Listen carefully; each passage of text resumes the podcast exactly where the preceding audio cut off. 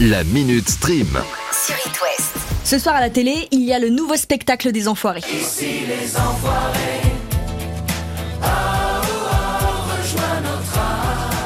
Et cette année, on peut apercevoir de nouvelles têtes dans l'équipe, comme par exemple Thomas Pesquet, Ah oui? Kylian Mbappé, Camélia Jordana ou encore Offenbach.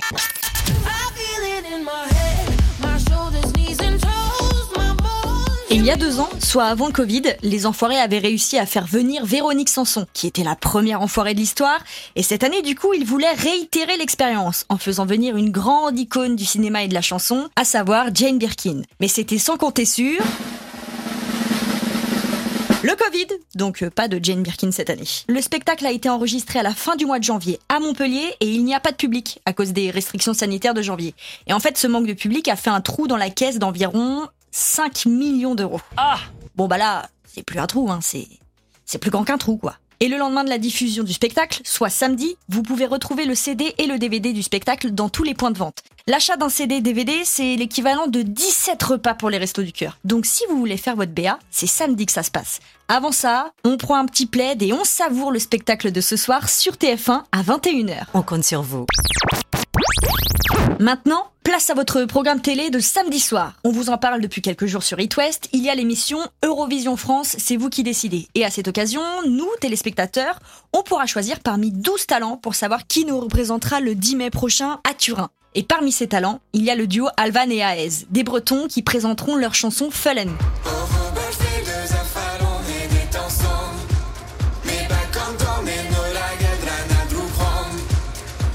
Et notre rôle, il est crucial samedi. Au début, ce ne sont que les téléspectateurs qui choisissent cinq chansons. Le jury, lui, désigne le sixième groupe. Et parmi ces six groupes, les votes sont à 50-50 entre nous et le jury. Et le jury, cette année, il sera présidé par Jennifer. Au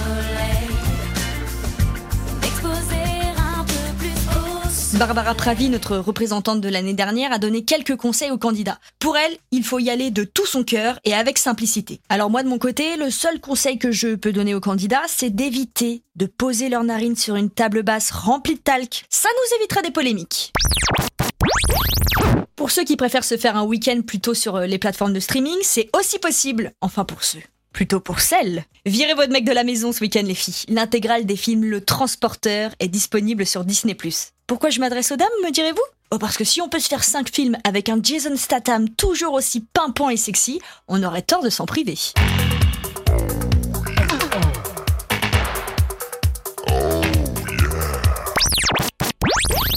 Sinon, ce week-end, il y a la série Totem sur Amazon Prime Video. C'est la série événement en ce moment et elle nous plonge en plein cœur de la guerre froide en 1965. C'est une série qui parle d'espionnage et surtout, c'est une série française. Oh bravo Et ce qui était rigolo, c'est qu'avant le 18 février, Amazon Prime proposait un épisode immersif où nous étions dans la peau d'un espion et il fallait découvrir trois codes pour pouvoir accéder au premier épisode. Mais puisque c'est mieux de binge-watcher une série, c'est-à-dire de tout bouffer d'un coup, je préfère vous en parler maintenant car les cinq premiers épisodes sont déjà sortis et que le sixième est dispo aujourd'hui. Voilà!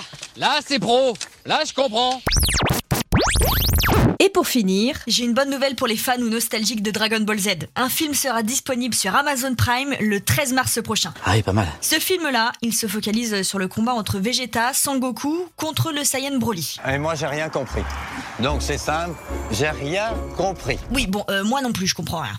Parce qu'il y en a eu un des longs métrages sur l'univers de Dragon Ball Z. Et celui-là, c'est le 20e. Ah ouais, quand même. Mais contrairement à tous les autres films de l'univers Dragon Ball, celui-ci est très inspiré par la patte de l'auteur original, Akira Toriyama. Il est sorti en 2018 au Japon, il dure 100 minutes et pas une de plus, et il a quand même coûté 8,5 millions de dollars à produire. Avec ça, vous pourrez enfin montrer à vos ados ce que c'est un vrai film d'animation.